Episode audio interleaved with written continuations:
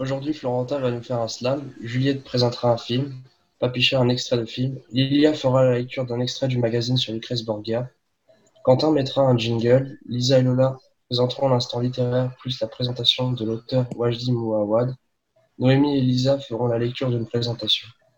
Léonie, Zoé et Louise feront une lecture d'un extrait de Début d'incendie. Ronan fera une lecture de la réplique de Simon. Morgane, Bérangère et Lou feront des commentaires sur la première lecture. Léa fera une lecture d'extrait de livre. Martin lira un texte libre et présentera une musique. Manon lancera la rubrique Les jeunes ont, la parole. Quentin fera un discours sur la censure. Adèle en fera un sur la maltraitance des femmes.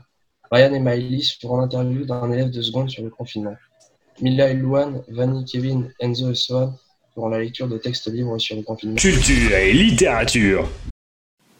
Je vais vous présenter un livre qui s'intitule Chronique du monde émergé. C'est une trilogie fantasy fantastique écrite par Licia Troisi. Donc il y a trois tomes. Je vais vous parler particulièrement du premier qui raconte l'histoire de Nial, qui est une jeune fille pas comme les autres, car euh, elle a des oreilles pointues, des cheveux bleus, des yeux violets. C'est une elfe. C'est une fille d'un célèbre armurier. Et la nuit, elle a des, images de mort et des voix plaintives qui hantent son esprit. Et en fait, ces images de mort, euh, c'est son passé. En fait, c'est euh, le mage noir, donc le tyran, qui a exterminé son peuple. Et c'est la seule survivante. C'est pour ça que c'est le seul elfe euh, dans le monde émergé. Et elle va vouloir venger justement son peuple quand elle va comprendre que ses cauchemars sont devenus réalité parce que le tyran a envahi la terre du vent. C'est la terre sur laquelle elle se trouve. Et donc pour ça, elle va devoir apprendre à se battre et à devenir une vraie guerrière. Et euh, comme allié, elle va avoir Sénar, c'est un jeune magicien qu'elle va rencontrer au fur et à mesure de son aventure, et une infaillible épée de cristal noir. Euh, je vais vous lire un extrait du livre. Ils étaient épuisés, il fallait trouver un refuge. Hélas, ils ne voyaient rien qui puisse les abriter à des milles et des milles. Enfin, alors que le soleil était déjà haut à l'horizon, ils arrivèrent aux abords d'une ferme. Sénar partit en éclaireur. Quand il revint, son visage était grave. Il vaut mieux ne pas s'arrêter ici. Continuons. Nial éperonna son cheval. Nial, non, reviens La jeune fille galopait vers la ferme, ignorant les cris de Sénar. Le spectacle était désolant. Les tables étaient vides, le potager à l'abandon, et des outils traînaient disséminés çà et là. Nial descendit péniblement les quelques marches qui menaient à la maison et s'approcha de la porte d'entrée entr'ouverte. Lorsqu'elle la poussa, ses vieux gonds gémirent. À l'intérieur, il faisait sombre et il régnait une odeur de mort. Un homme était pendu au plafond, une femme et une petite fille gissaient à terre dans une mare de sang. Nial resta pétrifié. Il lui sembla que la pénombre se peuplait des visages de ses rêves. Elle les entendit de nouveau hurler et se plaindre. L'histoire se répétait, les massacres se succédaient. Elle cria et tomba à genoux.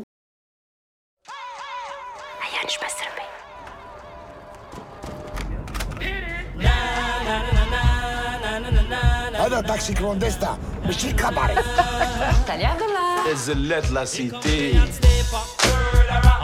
ربي يعاونك ربي يعاوني لا تجيب لي قهوة كان اسمها بلي لا سيتي دي بوردي لا ciel ouvert Je vais parler du film de Mounia Medour, Papicha, sorti le 9 octobre 2019. Il y a eu pas mal de récompenses, comme le César du meilleur espoir féminin et le César du meilleur premier film. Le film se déroule à Alger dans les années 90.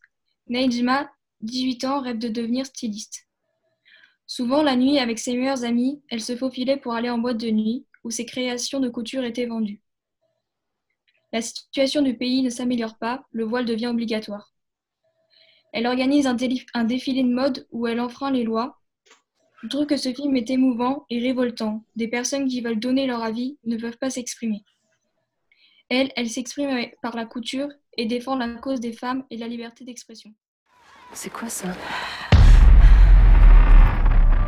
استيقظت الجزائر صباح اليوم على وقع عمل إجرامي من طرف الجماعات المسلحة.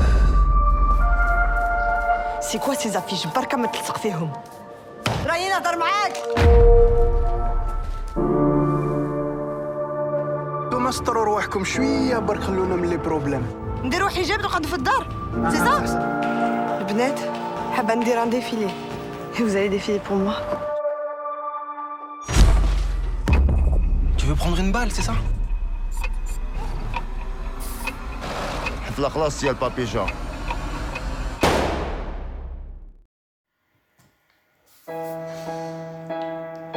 Lucrèce Borgia naît à Subiaco le 18 avril 1480, fille du cardinal Borgia Rodrigo et d'une enfant d'un père romain.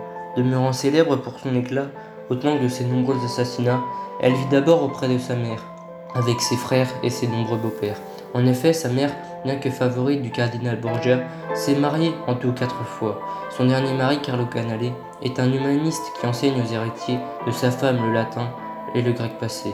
À l'adolescence, la jeune héritière emménage dans le palais de son père, qui pour son oncle se fait passer et ne lui révèle que plus tard la vérité.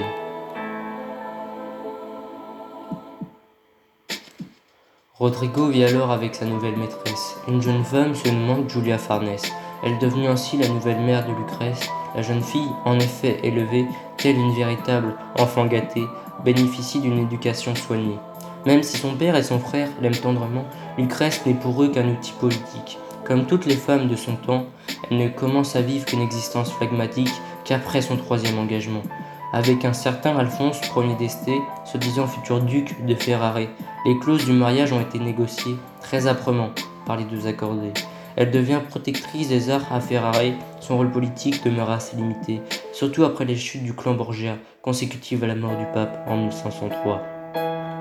La tendance des historiens d'aujourd'hui serait plutôt de réhabiliter la mémoire de Lucrèce Borgia et de sa lignée dont la légende noire a été véhiculée. Dès le XVIe siècle, par l'Église, Lucrèce Borgia fut popularisée par la pièce de théâtre de Victor Hugo. Elle décéda plus tard à 39 ans, après un tragique accouchement d'une fille qui mourra à l'âge de 2 ans. Au monastère Corpus Domini de Ferrare, elle y fut cruellement enterrée. Maintenant que vous connaissez sa vie, je vous prie de vous rappeler que les autres, il ne faut jamais les juger tant que vous ne connaissez pas leur passé. Bonjour Lisa. Aujourd'hui, on va vous parler d'un auteur, Wajdi Mouawad. On en entend beaucoup parler durant ce confinement, car il livre chaque jour un, jo- un journal sonore, une parole d'humain confiné à humain confiné.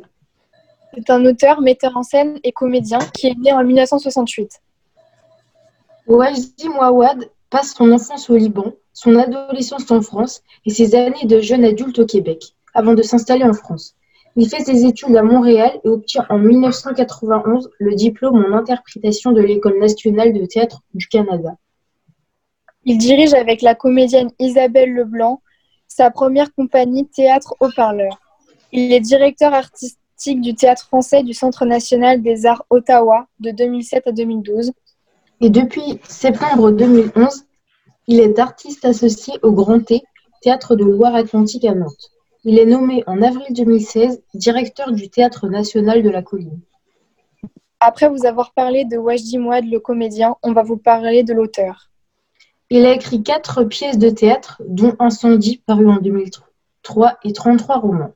Il réalise également quatre films tirés de ses œuvres. Il reçoit effectivement de nombreux honneurs et, et en tant qu'auteur, ensuite il décide de se consacrer à ses pièces et aux romans qui ont été traduits et publiés dans une vingtaine de langues et présentés dans toutes les régions du monde, dans des mises en scène et celles d'artistes étrangers. Celui qui tente de trouver son origine est comme ce marcheur au milieu du désert qui espère trouver, derrière chaque dune, une ville. Mais chaque dune en cache une autre et la fuite est sans issue. Raconter une histoire nous impose donc de choisir un début. Et nous, notre début, c'est peut-être la mort de cette femme qui, il y a longtemps déjà, a décidé de se taire et n'a plus jamais rien dit. Cette femme s'appelle Nawal et elle sera enterrée bientôt. Et elle sera enterrée bientôt. Notre histoire commence peut-être par ses dernières volontés, adressées à Jeanne et Simon, ses enfants jumeaux. Mais peut-être notre début, c'est cette jeune fille qui, à peine sortie de l'enfance, vient de tomber la tête la première dans sa vraie vie, et porte en elle un amour adolescent et un enfant. Cette très jeune fille s'appelle Nawal. Peut-être que c'est là que notre histoire commence, juste avant que sa vie ne se brise. Et Incendie serait alors l'histoire de Nawal, et d'un acharnement à lire, écrire et penser, pour donner un sens à ce qui la dépasse. Peut-être notre histoire commence-t-elle par un territoire déchiré, par une guerre civile et occupée par une armée ennemie? Incendie serait alors l'histoire d'une résistance. Incendie suit en parallèle chacune de ces trois, de ces trois histoires qui sont intimement liées car chacune trouve sa source dans l'autre. Incendie est alors l'histoire de trois histoires qui cherchent leur début. De trois destins qui cherchent leur origine. Pour tenter de résoudre l'équation de leur existence. Et tenter de trouver. Derrière la dune la plus sombre. La source de beauté. Cette femme s'appelle Nawal et elle sera enterrée bientôt. Enterrement au notaire Émile Lebel, notaire et ami, emmenez les jumeaux. Enterrez-moi toute nue, enterrez-moi sans, sans cercueil, sans habit, sans écorce, sans prière, et le visage tourné vers le sol. Déposez-moi au fond place lumière contre mur, euh, contre monde. En guise d'adieu, vous lancerez sur moi, chacun, un seau d'eau fraîche, puis vous jetterez la terre et scellerez ma tombe. Pierre et épitaphe. Au notaire Émile Lebel, notaire et ami, aucune prière ne sera posée sur ma tombe et mon nom gravé nulle part. Pas d'épitaphe pour ceux qui ne tiennent pas leurs promesses. Et une promesse ne fut pas tenue, pas d'épitaphe pour ceux qui gardent le silence, et le silence fut gardé. Pas de pierre, pas de nom sur la pierre, pas d'épitaphe pour un nom absent sur une pierre absente. Pas de nom. À Jeanne et Simon, Simon et Jeanne, l'enfant c'est un couteau planté dans la gorge. On ne le retire pas facilement. Jeanne, le notaire Lebel te remettra une enveloppe. Cette enveloppe n'est pas pour toi. Elle est destinée à ton père.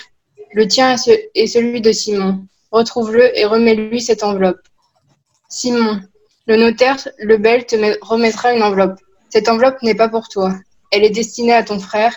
Le tien est celui de Jeanne. Retrouve-le et remets-lui cette enveloppe. Lorsque ces enveloppes auront été remises à leur destinataire, une lettre vous sera donnée, le silence sera brisé, et une pierre pourra alors être posée sur ma tombe, et mon nom sur la pierre gravée au soleil.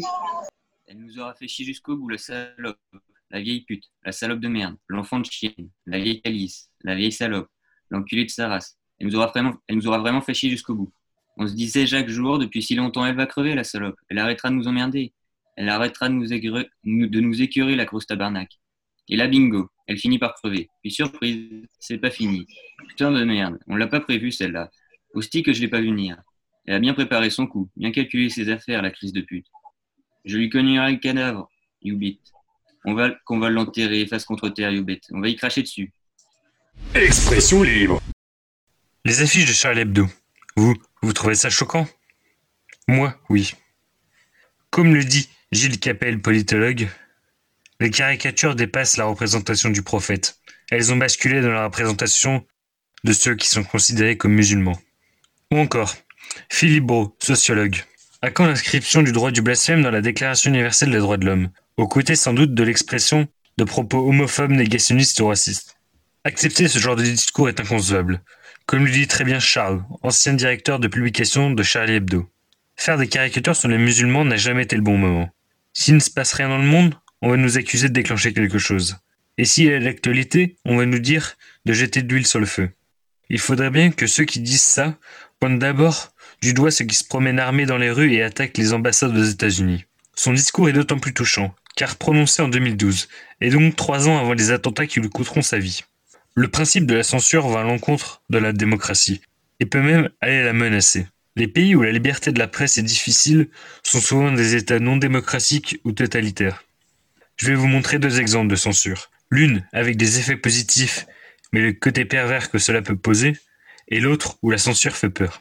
Remise en contexte. Le 17 juillet 2019, Netflix, dans un communiqué sur Twitter, informe que la scène du suicide de Anna dans Sorter is Why est supprimée. Chez les fans, c'est l'incompréhension totale. Supprimer la scène n'a pas de sens, puisque la série parle sans tabou de suicide, harcèlement et de viol. Mais Netflix se défend en disant que la suppression a été faite en accord avec les réalisateurs, et qu'il fallait la supprimer. Car après la diffusion de la série, les suicides chez les adolescents avaient augmenté de 29% aux États-Unis. Sur ce point, on peut être d'accord. Mais cela pose un autre problème. Les spectateurs qui vont découvrir des films et des séries sur Netflix vont peut-être sans le savoir regarder une série ou un film censuré selon les valeurs morales et éthiques de Netflix. Et c'est ce qui s'est passé avec Retour vers le futur et South Park. Ces deux œuvres se sont retrouvées amputées car jugées politiquement incorrectes par Netflix. Et je vais vous poser une autre question. Est-ce qu'une œuvre non politiquement correcte peut se faire censurer? Eh bien la réponse est oui. En 2017, l'acteur et comédien d'origine indienne Harry Kolabdou a produit un documentaire intitulé The Problem with Apu, dans lequel il dénonçait les stéréotypes associés au personnage.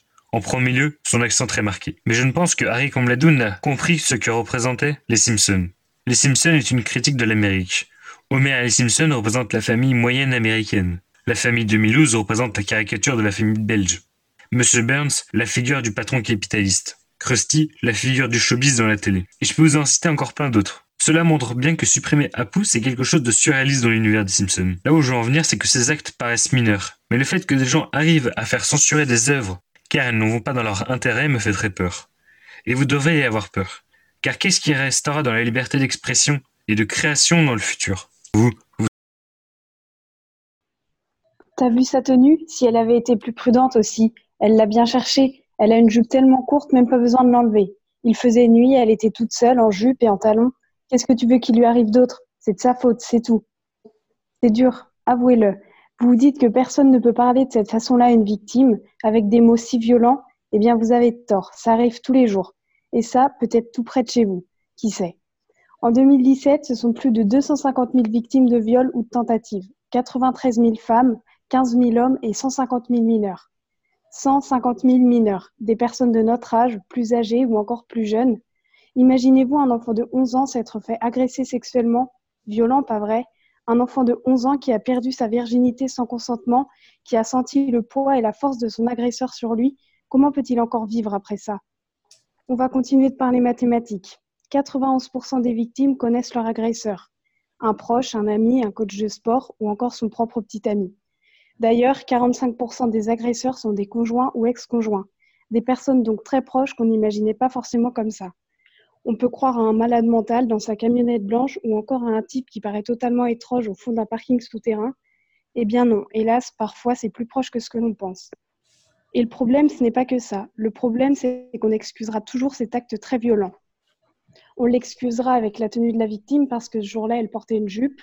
On l'excusera parce qu'elle était toute seule quand il faisait nuit on l'excusera avec l'attitude de la victime, et après on s'étonne que les victimes n'osent pas toujours parler. Mais si pendant un instant, juste un petit instant, on arrêtait de les juger, parce que vous pensez vraiment qu'une personne mérite de se faire agresser sexuellement à cause de son choix vestimentaire, quand elle se prépare le matin, vous pensez vraiment qu'elle devrait se poser la question si elle peut porter ci ou ça? Est-ce qu'elle peut se maquiller ou elle sera trop vulgaire? Peut-elle porter une jupe sans passer pour une chaudasse? Et peut-elle porter un décolleté sans être une allumeuse? Mais ce serait trop facile s'il n'y avait que le choix vestimentaire qui puisse excuser un viol ou une tentative. Certains vont plus loin. Ils justifient l'acte par les actions de la victime qui pourraient laisser entendre qu'elle soit d'accord. À croire que c'est un choix de se faire violer. Parce que si un beau jour tout se passe bien dans un couple et que la personne décide de forcer l'autre personne à faire un truc dont elle n'a pas envie, la victime aura-t-elle le courage de dire non? Et si elle dit non, sera-t-elle écoutée? Parce que c'est apparemment normal d'être touché dans un couple mais peut-être qu'elle restera paralysée sous l'emprise de l'agresseur en pensant qu'elle a peut-être fait ou dit quelque chose qui laissait entendre qu'elle était d'accord, ou alors elle pensera que c'est normal. Mais est-ce vraiment normal de se sentir obligée de faire quelque chose? Et voilà, aussi facile que ça ne puisse paraître, une nouvelle victime en plus. Mais sachez une chose, si cette victime se tient devant vous, qu'elle décide de vous parler de son traumatisme, écoutez-le, écoutez-la, parce que la communication est la chose la plus importante dans ces moments-là. La personne en face de vous est peut-être effondrée, en pleurs ou en colère, mais ce qu'il faut retenir, c'est que cette personne est courageuse, tellement courageuse, parce qu'en parler, c'est la première étape de guérison. Je suis Ryan Fortin, élève de seconde 1 et je vais interviewer Maëlys Soreuil en lui posant des questions sur son confinement. Tout d'abord, comment se déroule ton confinement? Mon confinement se passe plutôt bien, mais l'ennui commence à se faire ressentir, ainsi que le fait de ne plus voir mes amis et mes proches. L'endroit où tu passes le plus de temps dans ta maison? Je pense que j'ai pas de pièce en particulier. Ce serait soit dans ma chambre ou dans mon salon. D'accord. Oh, comment occupes-tu tes journées? Bah, La plupart du temps, je travaille et quand j'ai fini de travailler, bah, je vais bronzer dehors quand il fait beau parce que c'est pas tout le temps beau. Et euh, je regarde soit la télé et je joue avec ma famille. Tu fais des choses que tu faisais pas auparavant? Je fais beaucoup de pâtisserie pour le goûter et je me suis mise au sport. Tu suis une série euh, Si oui, euh, laquelle? Oui, je suis une série et même plusieurs. Il y en a beaucoup trop pour euh, tout vous les dire. Mais par exemple, je regarde Viking, La Casa des Papel ou The Last Kingdom. D'accord. Euh, le premier truc que tu vas faire en sortant de ton confinement? Je pense que la première chose que je vais faire, c'est soit un McDo ou les magasins avec mes amis, ou peut-être les deux. D'accord, merci de nous avoir répondu aux questions. De rien. Notre routine quotidienne commence à se faire loin. Le réveil à 6h50, le bus scolaire, la voiture, les cours et les repas au self du lycée datent de maintenant plus d'un mois. Ce virus, on l'a vu arriver progressivement, en Chine, en Europe, en France et par chez nous maintenant. Personne ne savait que cette épidémie allait faire autant d'essais et d'occupations dans les hôpitaux. Nous sommes en guerre sanitaire. Certains ont vu leur vie se ralentir et se demander comment ils allaient réussir à occuper leur journée, contrairement à d'autres qui ont vu leur vie accélérer et commencer à paniquer en se posant au fil des jours plein de questions sans cesse. Enfermés chez nous, sans voir nos proches, nous n'avons jamais été aussi proches de notre lieu de vie. Maintenant, nous nous approchons du déconfinement qui est envisagé pour le 11 mai et nous espérons revenir un jour à une vie comme avant, normale. Pour éviter ce Covid-19, quand le confinement sera fini, il faudra que tout le monde soit muni d'un masque et devra respecter les règles. Et devra respecter les règles. Le plus inquiétant maintenant, c'est que l'on devra vivre pendant plusieurs temps avec ce virus. Je suis un rêveur, un aventurier, un explorateur. J'ai toujours voulu voyager, mais j'ai peur, peur de l'étranger. Je ne souhaite pas forcément explorer le monde, mais survivre, être libre de mes actions, de mes choix, de mes gestes, chasser pour me nourrir, récolter et cueillir pour manger. Je veux être libre, libre de mes actes, mourir si je le souhaite, aimer si j'en ai envie. Je vais vivre avec les animaux sauvages, habiter dans la nature, vivre en forêt, en montagne, sous l'eau, dans les airs. Je veux nager avec les poissons, voler comme un oiseau, chasser avec une meute de loups, dormir avec un ours. J'ai toujours aimé la nature. Je vis en campagne et je pense que cela a beaucoup influencé ma vision des choses, notamment pour l'adoration que j'éprouve envers les animaux sauvages. Mais je pense que cela a également provoqué chez moi la peur de l'étranger. Kira, viens m'aider s'il te plaît. Oui, j'arrive dans une seconde. Je finis juste mon sac.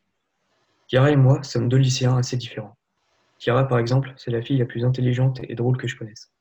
Puis il y a moi, un élève qui n'écoute pas vraiment en cours et qui n'est pas sûr de passer en classe supérieure. Mais tout cela n'empêchait pas d'aller pour le mieux. Ce jour-là était très important. On allait enfin être libre. Bon, pas éternellement, bien sûr. Mais c'était déjà ça. On allait être seul, sans aucun parent ni ordre à suivre. Kira et moi avions tout prévu. Du billet d'avion aux simples petites babioles dans les valises. Nous étions de vrais adultes. De plus, c'est nous qui payons tout. En gros, nous avions 17 ans. Et lorsqu'on a 17 ans, on peut commencer à faire des petits boulots. Et donc, j'ai commencé à travailler 5 jours sur 7 pendant un mois et demi. C'était pour faire mon premier salaire. J'avais même plus que prévu pour le voyage. On était donc parti pour Toulouse. C'était la toute première fois que je prenais l'avion. Alors durant tout le voyage, je n'ai pas lâché la main de Kira. C'était comme un rêve. Tout se passait, tout se passait à merveille. Pas de problème de vol, ni de problème de bagage. Ensuite, pour faire des économies, on avait choisi un Airbnb, proche de Blagnac, l'aéroport de Toulouse. On a, donc, appelé un taxi pour qu'il nous dépose là-bas. Le taxi prit quelques minutes pour arriver à nous. On entra donc en, en saluant le chauffeur, mais aucune réponse de sa part. Le taxi continuait sa route, et ce chauffeur semblait de plus en plus étrange. Un homme brun aux sourcils blonds, et sentait très fort le réglisse. Une quinzaine de minutes plus tard, après être parti, on était enfin arrivé. Il nous déposa, sans rien nous demander en contrepartie, et partit aussitôt les valises déchargées. Il était 17 heures. Il était 17 heures. On sonne donc chez le voisin de notre T2 pour qu'il nous donne les clés. Fatigué du voyage, on a décidé de s'installer en vitesse pour faire une petite sieste pour ensuite aller dans un restaurant dans le centre. Deux grosses heures plus tard, on se réveille. On fait notre toilette puis sortons. Après avoir pris le métro ligne 4, on arrive au resto, dans un ton assez rose et dans l'air du temps de Toulouse. Et par le plus grand des hasards, un de mes amis d'enfance faisait son job d'été ici. Bah tiens, ça va toi? Qu'est-ce que tu branles là Bah moi ça va. Mais toi, qu'est-ce que tu fais là Moi je passe des petites vacances. Bah moi ça va, ça va. Enfin le boulot quoi. Mais euh, j'aimerais bien qu'on rattrape un peu le temps perdu. Alors si vous êtes encore là ce week-end, passez à la maison. Il nous tend un papier avec son adresse. Nous qui n'avions pas prévu beaucoup d'activités sur place, ça tombait bien. Trois jours plus tard, pendant le week-end, on était enfin prêts, bien habillés, mais lorsque nous sommes sortis, on croisa le type bizarre du taxi. On lui demanda donc s'il voulait de l'argent, mais ce dernier traça sa route sans même nous regarder. Il était 21h, nous sommes en retard, un peu comme d'habitude, en revanche, pas les mains vides. Pas mal de bruit sortait de la maison, de l'immense maison de Joe. La petite soirée dont il nous avait parlé n'était pas si petite que ça. On entra le chercher, Kira l'aperçoit au fond de la cuisine, on va le voir d'entrée, il nous, il tend une petite boîte avec deux cachets colorés, il nous dit aussi que c'est pour s'amuser, on en prend chacun un sans trop réfléchir pour jouer le jeu comme les autres avant que les, des effets n'arrivent. On veut quand même des explications pour, pour savoir ce qu'on avait pris. C'est lorsque notre perception change que l'on reçoit, que l'on aperçoit Joe, alors on crie son nom pour qu'il nous dise tout. Il nous explique alors que c'était des, cachettes d'exta pur et que l'on ne craint rien. À partir de ce moment, Kira, et moi commencions à regretter, mais il était déjà trop tard. Pour elle comme pour moi, je commence à voir des, hallucinations de chaque objet et, et, et, des personnes qui dansent autour de moi. Quelques minutes passent et cette fois-ci, ce sont des centaines de fractales qui s'imposent dans mon champ de vision. Je n'arrive pas à percevoir la réalité jusqu'au moment où je vis au loin le chauffeur. Là, je me sens comme replongé dans la vraie vie avec quelques mouvements, mais au fil du temps, les effets s'estompèrent.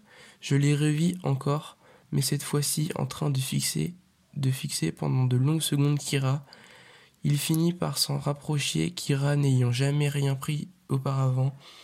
Elle était encore dans son monde, tandis que ce type danse avec elle. Je me décidais à faire quelque chose. J'avais, j'avançais vers lui et je le poussais, mais le type sortit un couteau. Je reste sur mes gardes et, et une horde de danseurs le percute faisant tomber son couteau dans le reste de la foule. L'homme commence à prendre la fuite, alors je prie Kira sous mes bras et rentre à l'appart.